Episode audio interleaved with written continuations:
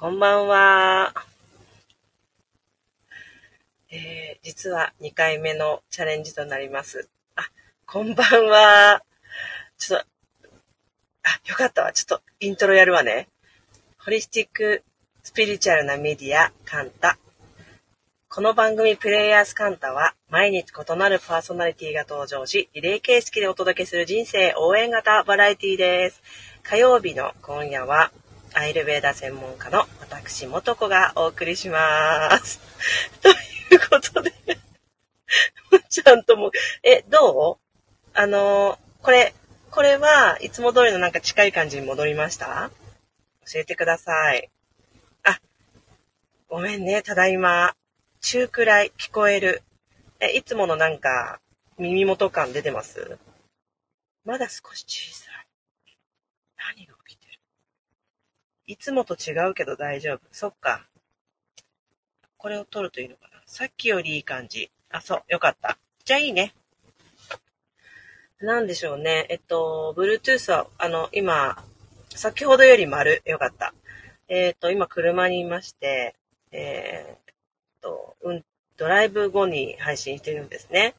それで、車で、あの、カラオケね、 WANDS とか、 T-BOLAN とか、そういうのを息子とね、歌ってきました。あ運転中ですね。それで、えっと、どうやら車のね、Bluetooth の接続してたみたいで、ほら、運転中に電話来たら、ハンズフリーで喋れるじゃないですか。なんかその設定になってたような感じがします。それももう一回言う。ティーボラ歌ったところまで、アーカイブ対策バッチシ。あー、リアルでご覧の皆様、こんばんは。はい。あの、インスタグラムからいらしてくださった方も、こんばんは。えっ、ー、と、最近ね、そういう、えっ、ー、と、はじめましてという方もたくさん聞きに来てくださって、とても嬉しいです。それでね、さっき多分聞こえてなかったのに知らずにべちゃくちゃべちゃくちゃ喋ってたことがありまして、昨日の、えっ、ー、と、このチャンネルの日曜日 MC をされている星読みのゆうじさんの、えっ、ー、と、YouTube 見ました？私見ました。ガン見しちゃいました。ちょっと追いつかないから一時停止とかしながら見ました。女優 見た見た？あの、何のことと思ってる方はですね、YouTube で、星読みスペース、あの、yuji と、u 字と打っていただくとですね、このチャンネルの日曜日 MC のゆうじさんがやってらっしゃる YouTube があります。毎回ね、あの、月曜日の夜9時に配信してらっしゃるんですけど、だいぶボリュームのある、あの、配信なんですね、毎回ライブで。うんと、だいたい1時間超えは当たり前みたいな内容量なんですよ。それもしかも、ゆうじさん早口なもんだから、1時間やったとしても、およそ90分に相当するボリュームなんですね。で、見た？見た？復習しないとでしょ？そう。あ、昨日2時間ぐらい。じゃあ、およそ3時間ぐらいのボリュームなんですよ。一般の人だと。すごい早口の方なので、すごいボリュームな、あの、情報量が。で、私も見ました。それで、面白かったね。あのー、でね、そうそう、私見たときに、ちょうど千人、千何十何人になっていまして、どうライブ視聴数が。なんか千人超えました。パチパチパチパチっていう風に言ってらっしゃいましたね。今日もおかわり。面白かったね、本当1.5倍ではとても弾けない。1. ゆうじさんの配信1.5倍にしたらどういうことになるんでしょう昔のさ、カセットテープ？知らない方いるかも。カセットテープで、ってなるやつに近いよね。あ、でもね、でもね、私、え、これってもしかして、あの、YouTube の設定で0.1.0のあの下が0.7だった気がするんだけど、それだとどうなんのかなと思って、ゆうじさんの配信やってみたの。さ、ちょっとダメだった。物足りなかったわ。やっぱり、ユージは1.0倍速っしょ、みたいな感じでした。うん。みんなやってみて。有事0.7。ね、やってみて。いや楽しかったよね。いや、あの、ぜひ見てください。あの、これは、あの、無料で、無料とは思えない、すごい情報を、あの、公開されております。あの、星をね、自分自身の星、えー、を見ながら、自分自身の、なんだろうな、人生の航路がわかるっていうテーマの話なんです。で、自分自身のネータルをまた出してさ、あの、月がどこにあるとかね。あもはやね、私ね、月のマークと、えっと、太陽のマーク以外のマークのからわからないわけ。そっからググ、ググってさ、何？月が魚だけど、その反対何？何このマーク？っていうところからでした なんだっけ？もう忘れちゃったけど。あ、乙女座だったのよ。M みたいなのに、くるんってなってて、それが乙女座だったの。最初はわからなくて、聞いているうちに分かってきますね。本当だね。全部文字起こして本として読みたいです。ちょっと、乙女、乙女なの。うん。乙女っぽい。あ、本当？そうなんだ。反対側乙女座っぽい。そうなんだ。やっぱりって感じなの？やだ。みんなエッチ。あ、そうなんだ。あの、あ、そう、だから、えっと、もう一回見るわ。ちょっと、なんかでも、うへーと思ったのよ。もう一回その部分、誰かあれ、チャプターつけてほしいよね。あの、何座、何座、何座ってところ？あ、でも私は、さっき言ったように、魚座なので、一番最後の方にスコーンって行くと見つけられるんだけど、間ぐらいの人たち、チャプター欲しいよね。お願いします。すでに使えてらっしゃる感じ。あ、そうなんだ。ありがとう。職人さん、あ、そうそうそうそうそうそう。そう言ってた。職人さんであり、なんだっけな、生態が向いてたり、セラピストさんみたいなものもいいよね、みたいな。うん。ふうに言ってましたね。そうそうそうそうそう。すごい楽しかったです。はい。ということで、え今日は、うーんと、火曜日、今夜の9時、なんだ？あ、9時40分頃、夜ですね、配信しております。ねえ、えっとね、そう、私のこの前回の火曜日の配信からこの配信までの間に起きた出来事といえば、うんと、二つ大きな、まあ、イベントをしておりましたね。まずは、このカンタ主催で開催していただいた、えっ、ー、と、アイルベーダドクターの、日本人ドクターの渋谷ルミ子先生との特別対談を、えっ、ー、えー、と、渋谷の外苑前で開催しました。で、リアルに来てくださった方がそうだな、えー、50、50、60、どうだろう、50名ぐらいいらしたかな。で、オンラインでも同じぐらいかそれ以上の方たちが聞いてくださっていたんですね。で、もう本当にたくさんの方から2回見ました、3回見ました、面白すぎて、すごくいいですっていう風に、何回も見ましたっていう風に感想いただきました。本当に、あのー、お聞きくださった方、リアルに来てくださった方、ありがとうございました。で、えっと、え、何今の初めて聞いた聞いてみたいと思う方、見てみたいと思う方は、えっ、ー、と、カンタの方で、えー、アーカイブを販売しております。アーカイブのチケットでまだ見ることができます。えっ、ー、と、今回はですね、えっ、と、ちゃんとしたカメラマンさんをにお願いして、2カメで撮影していますので、こう2人が同時に映る、映ったりだの片方の1人だけをこうピックしたり、こう2カメが、カメラがこう、カメラワークっていうのかな。カメラのアングルが変わったりするんですね。で、やっぱりすごく聞き取りやすいし、画面も綺麗ですごくあの、見応えのある、もちろん内容もね、見応えのある内容になっております。で、私がね、普段からインスタグラムとかで、健康法とか心のあり方とか、アイルベーダーとかインド哲学に基づいたような、あの、話をね、語ってますけども、こんなにアイルベーダーが深いなんてっていう感想をね、皆さんからいただきました。うん。あれから体を、んなんて読むんだろう。なんて読むの？はるまゆちゃん？すんごかったです。永久保存版してありがとう。うん。あ、帰り見る。ありがとう。こ、顧問の子だな、みたいな。ああれから体を垣間見るようにしています。あ、いいね、いいね。本当にそう。そう、アーカイブ販売あるんですね。よかった。そうそうそう。ぜひ、あのー、見てください。うんと、アイルベーダーのあの字も知らなくても大丈夫です。アイルベーダーの基礎概念を学ぶものではなくて、えー、20年以上学んだ、えー、私たちアイルベーダー大好きな2人がですねアイルベーダーの真髄ともいえる心と体のつながり心理みたいなものを、えーと、アイルベーダーの古典書に基づいて熱く楽しく語っている、えー、2時間半ですねになりますでやっぱりそれで思ったのはねアイルベーダーってあのあくまでも医学という伝統医学というものですしインドでも病院があって、そこには病気の方が病気を治しに来るものですし、健康な方が健康を維持するために、えー、当たり前に日常を過ごしていれば溜まってくる毒素とか、えー、老化してくる体をね、きれいにしたり、治療したりしたりする知識が、えー、メインなんですけれども、それっていうのは体をメンテナンスする、体を扱うっていうこと自体が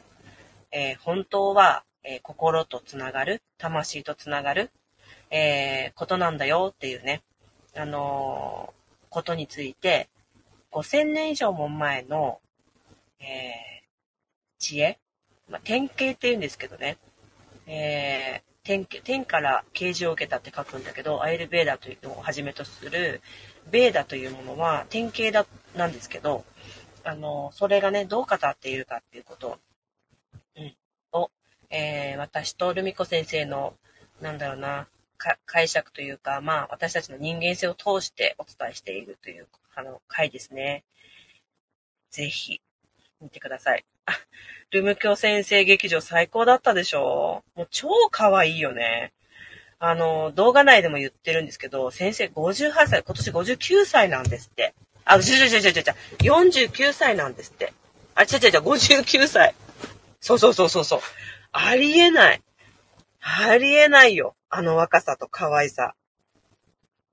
ね。激若ですよね。あ、正解は50、今年59歳。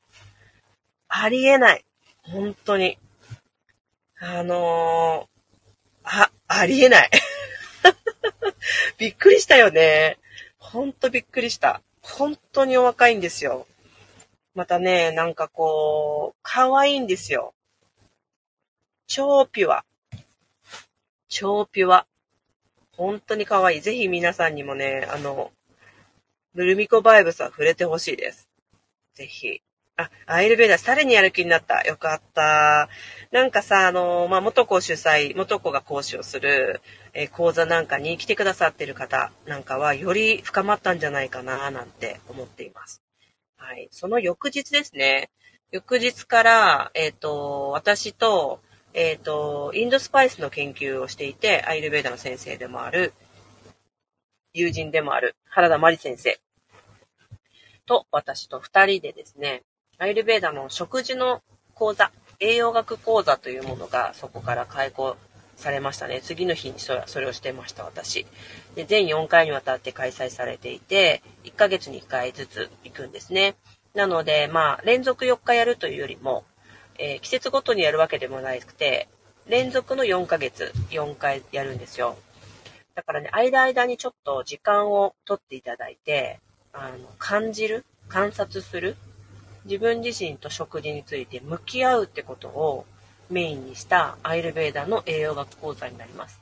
ですから、えー、アイルベーダの栄養学の、えー、座学はもちろんのこと、えー、自分自身のよ、もうさっきのルミ子先生の話と同じですけれども、体と向き合うってことが、あの、一番今求められていること、えー、今の地球のバイブレーションが、スピリチュアルとかね、オカルトとか、人生をなんだろうな、思考で作ってるから思考を変えるとか、いろいろな、あの手法、いろいろな流れを時代が踏んできたけれども、思考を自分自身で見れるようになったその時必要なのは最後の最後やっぱり体をちゃんと自分で運転するってことなんですよね。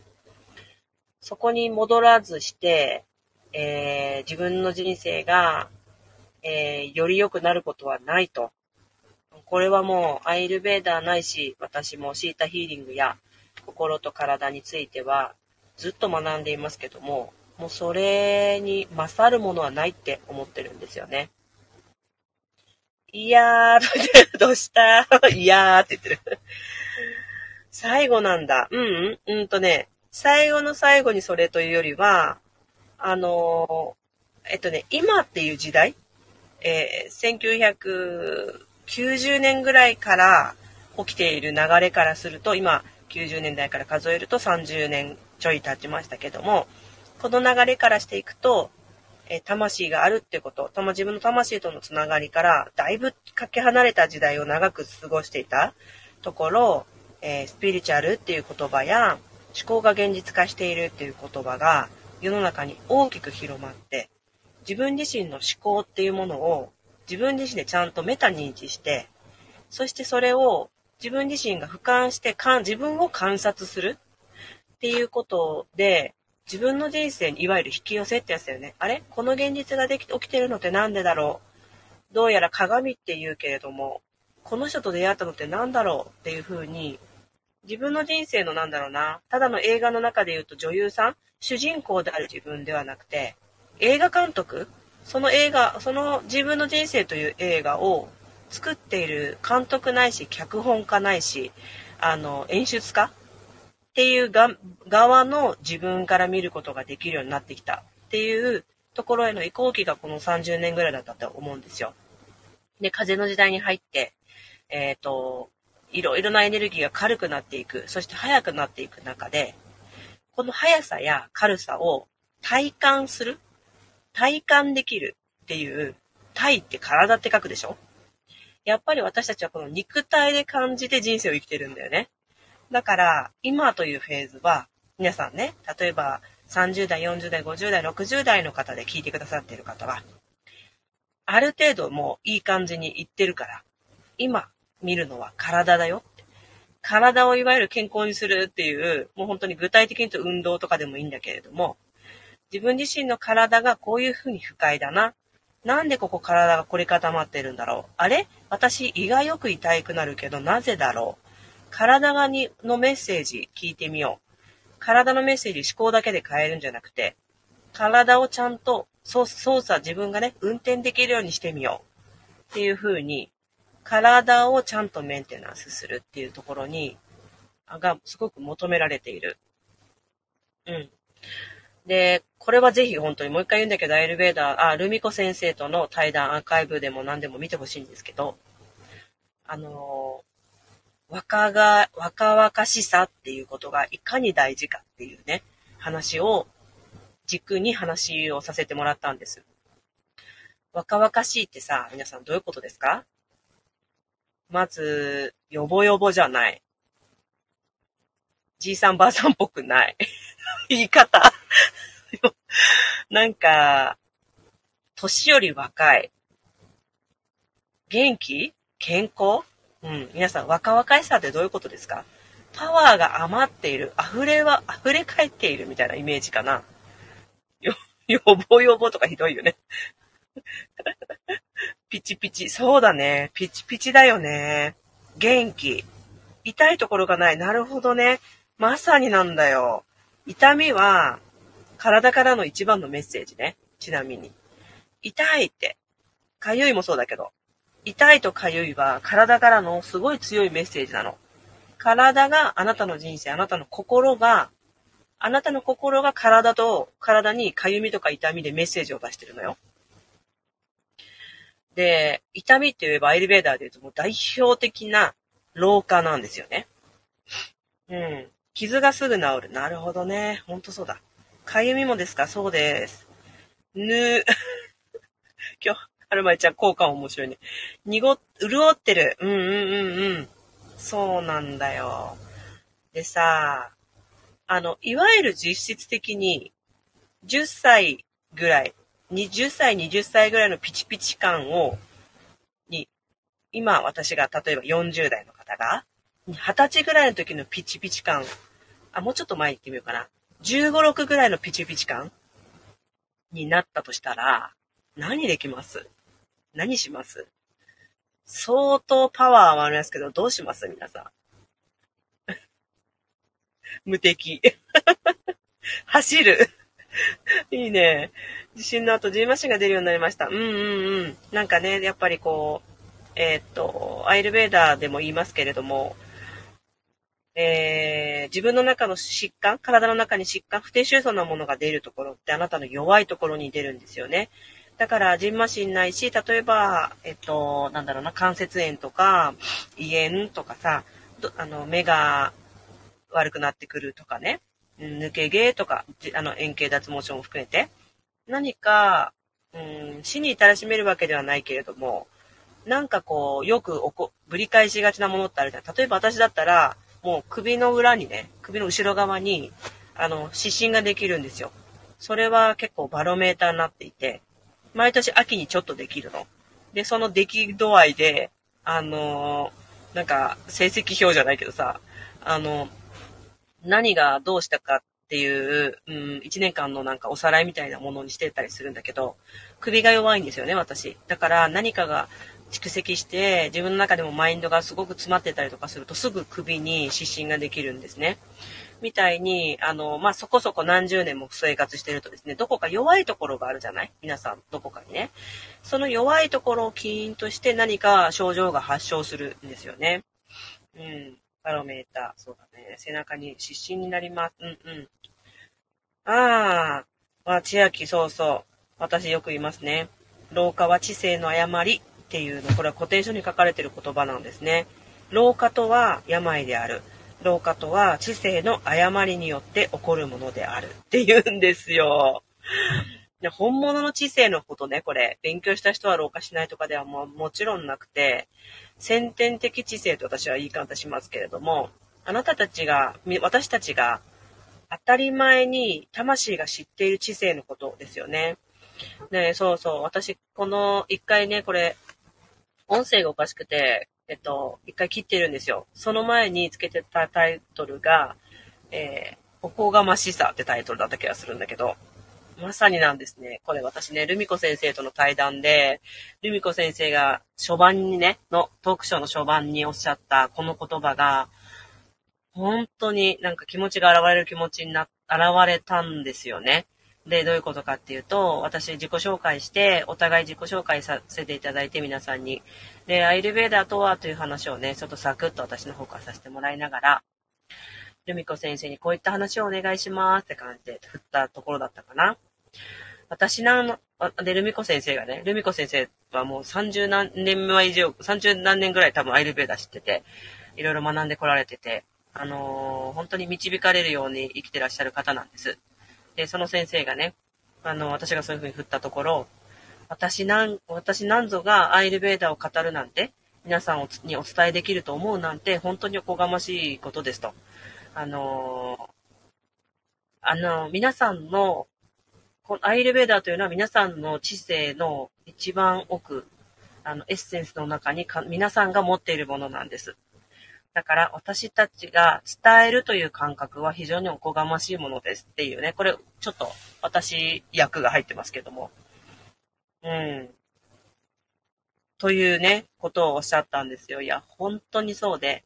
えっ、ー、と、こういうね、なんかこう、えっ、ー、と、いろいろ例えば神社系のこととかさ、うーん、こういったおろす系のこととかさ、アイルベーダーみたいな、えー、天形、さっき言った神から授かったような、天から授かったようなもの。っていうのは先天的知性のものなんだけども、えー、そういったものをするときに、なんか自分がすごいかのようにお伝えしてしまうっていうところって、私にもやっぱりどこかあって、そういうふうに気づく時があって、ああ、こういうふうに私ちょっと今自分のおこがましさというかエゴだよね。エゴ使ってるなーって後で気づいた時に、あ私すごいエゴ使わないとこんな風に、えー、怖い自分がいたんだ。あ、今の通じたかな。エゴを使うってことは、何かが怖いから自分を大きく見せたいわけですよね。だから、あ、私これまた大きく見せようとした自分がいるっていう風に気づく瞬間が、やっぱりこういう長らく講師業ないしね、あの、コンサルティングというかセッションなどをしているとね、思う時があって、あの、自分自身の内面にね、気づかせていただくことが本当に多いんですよね。だから、自分自身が語ってるのではなく、もちろんこう語り手としての役割を担っていたとしても、皆さんの中の知性にあるもの。だから思い出すってことだだよって私はいつも、うん、あの、マインドのね、こととか、シータヒーリングみたいなクラスをやるときも必ずお伝えするんですよね。だから、皆さんもね、あの、このことは大事だなっていつも思う。あの、少したまに我に返ったとき、これに気づくといいんじゃないかなと思うんですよね。あのやっぱりこの世の中の中の二元的なものにとらわれているときは、えー、自分の方が優位に立とうとしてしまう。優劣じゃないですか。二元的な考えで考えようとすると。この優劣の中の優になろうとすると、あの、おこがましさが100%に近くなってしまうんだよね。だけれども、そうではない、すごく重要で、世の中の、うーん、世の中に対して愛とかさ、うん、思いやりとかさ、そういったエネルギーの中で何かを伝えようとするときに、そこにおこがましさが出るとですね、えー、少しエネルギーが屈曲しますよね。屈曲すると自分に返ってくるし、もちろんそれなりの人たちを引き寄せてそこに何かが、問題が起こったりとかさ、そういうことが起こりうるんだよね。だから自分自身の中でおこがましさについては、あ、私ちょっとこれおこがましいなって思って気づくようにしていますというシェアなのでした。自分は何が怖いのか。そうだね。エゴというのは、まあ、私たちのおこがましさ、なんか何かの、何かに対する怖さを、えー、からの防御力を上げるために強い武器をね、あの、自分はそうでもないのに、いきなり剣、あの、銃を手にした、銃を手に入れた戦国時代の人みたいなさ、そうそうさ、えーいって、なんか、なんかいきなり強くなってオラオラしだすでしょ？態度まででかくなるじゃない？いきなり、あの、槍でやってたのが拳銃っていうのかな？あの、火薬を入れてボーンってやるやつね。あの、えー、まあ銃か。銃を持った時いたら、その人はいきなり強気になるじゃない。それに似てるなと思うんでね。なんかこう、自分自身の本当に持っているものを伝えようとするときは、えー、本当はおこがましさ、エゴはいらなくて。でもなんか自分を大きく見せて、えー、拳銃を持ってね、えー、強がろうとするときは、なんか怖がってる自分が本当はいて、その拳銃ないし、その自分の中のなんか武装してるもので、えー、すげえだろうっていう自分。そういうふうに、こう、自分を大きくしようとする自分っているよねって。これはね、別にあの、いつで、あの、い、い、いつもいますよ。私にもいるんですよ。だけど、なんだろうな。それとはいつもお友達というか、いつもいるもの、ゼロになることはないんだけど、自分と、自分とそれは、かん、なんかこう、いつもこうお付き合いしていきながら観察していきたいなって思っていることのシェアでした。優越感と劣等感は同じもの？あ、いい質問ですね。それはね、真理でございます。本当に真理でございます。優越感と劣等感は同じものだっていうことを観察するために、えー、1日2日かけて私クラスをやっていたりします。皆さんね、あの、これがね、えー、っと、とのちゃんが、あの、ライブ配信中にね、今、優越感と劣等感は同じものっていう風に聞いてくれたので、ちょっとその話をして今日は終わりたいかなと思うんだけど、本当にそうなんです。でね、今話したのは、ちょっと優越感味がある方じゃん。ね、だけど、世の中には劣等感を、えー、武器にして、えー、自分を、なんか自分の人生をこう、ライトしてる人も多いなって思うの。あの、私もそうだよ。優越感が前に出てる時もあれば、劣等感が前に出る時もある。なんだけど、劣等感と優越感は実は、表面上のパフォーマンスが真逆なだけで、やっているもことは同じなんですよね。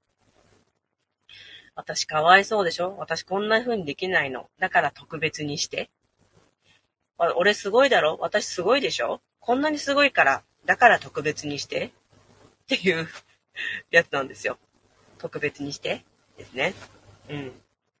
こんばんは。ゼロになることはないのかな？ないのか。うん。あの、ゼロにしようと思うことこそが、やっぱりこの地球のトリックでね。地球のトリックで、えっ、ー、と、ゼロになることはないのか、ゼロにしようと思うこと自体が、えっ、ー、と、確実にどちらかにはまってしまうんですね。だから、一切考えることとない状態でいるっていうことは、私たちその幅を増やすことはもちろんできるの。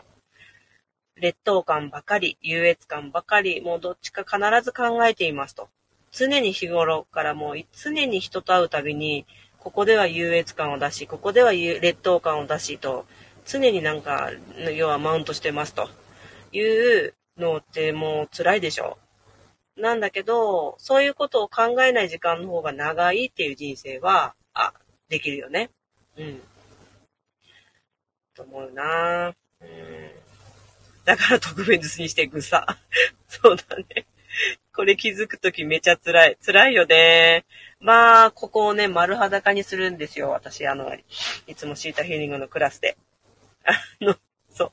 あの、基礎応用ディグディーパーってこういろいろステップがあるんですけども、クラスのね。で、えっと、アナトミーというね、15日間のクラスがあるんですね。もうそこに来るとね、もう、逃がしやしねえ。みたいな。もう、あの、全員が、全員を丸裸にさせてもらいますっていう感じで、やります。これ、来週からアナトミー来る人たちも聞いてくれ、聞いてくださってるからさ。やばいよね。もうね、最初から開き直って、もうマッパで来てください。マッパ。マッパに、あの、洋服の絵描いてきてください。怪しい方になってきた。逃がしやしねえ。逃げ場なし。えー、やばいよねーと笑う。本当だよね。なんか私そういうサイコパス味あるのかしら。こうやってすぐ笑うんだよ。マッパでガタブル震えてます。ね、待ってるよ。待ってるからね。はい。また、板の上の魚の気持ちでいきます。はい。それでお願いしますね。はい。はい。でも語らなくていいって自由で好き。いやー、番長、本当だよね。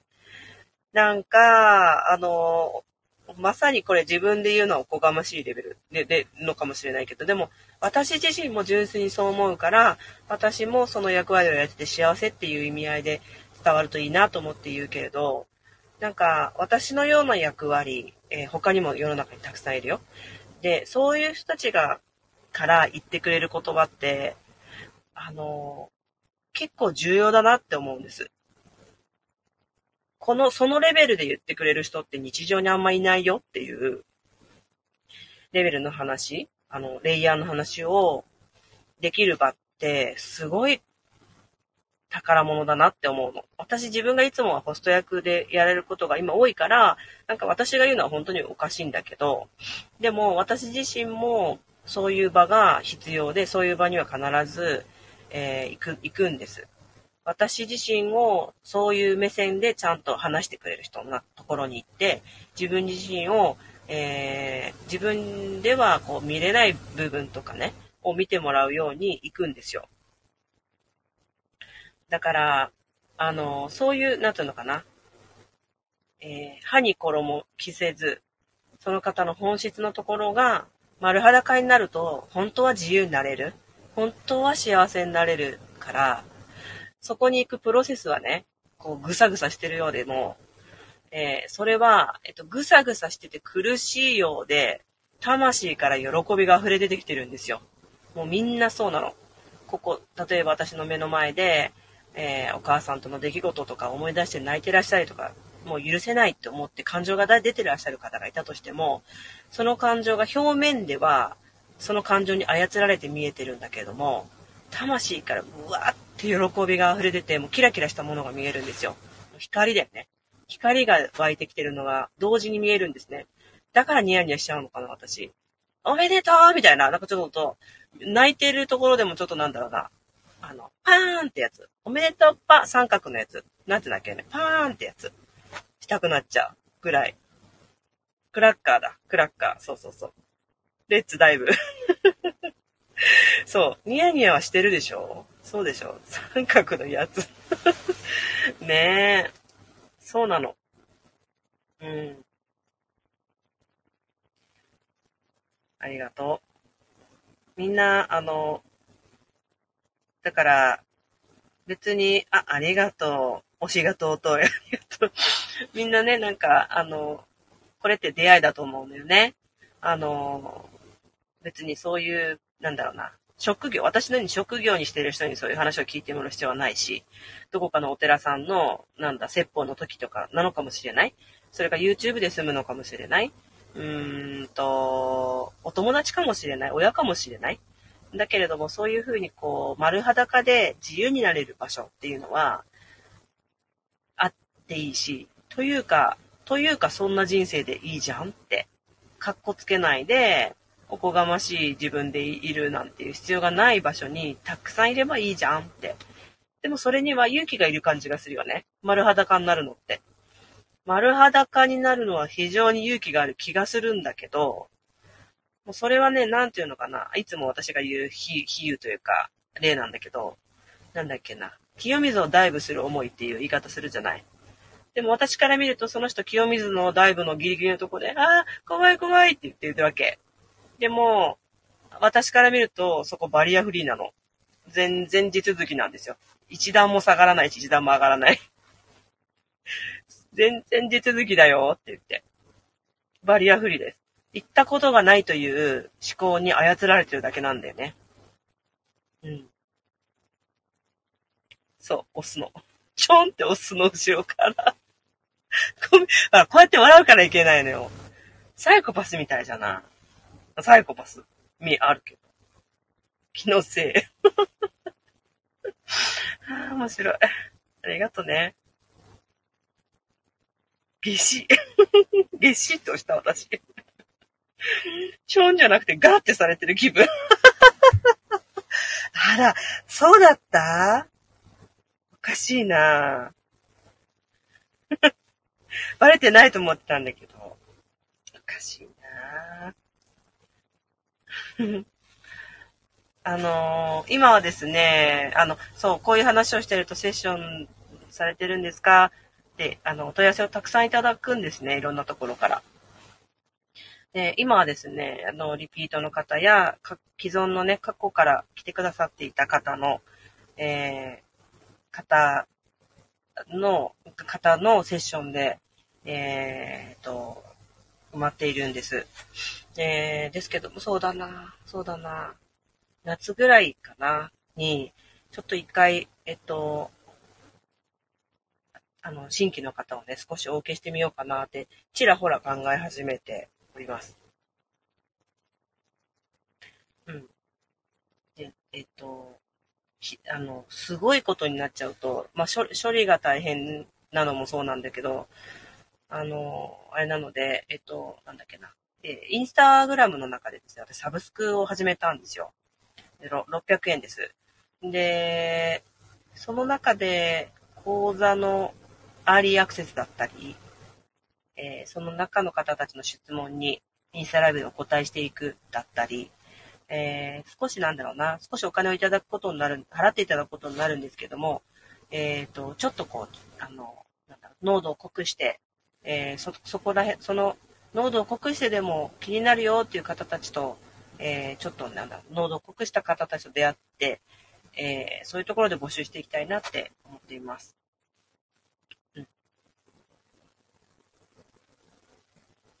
はい。本当に必要な人がいけますように。ありがとうございます。ということで、えー、今日は、あ、また結構なんか私今日最近よく喋るよね。40分喋った。長らく聞いてくださってありがとうございました。えー、では、また来週。おやすみ。バイバーイ。あおやすみ。ありがとね。みんないつもありがとう。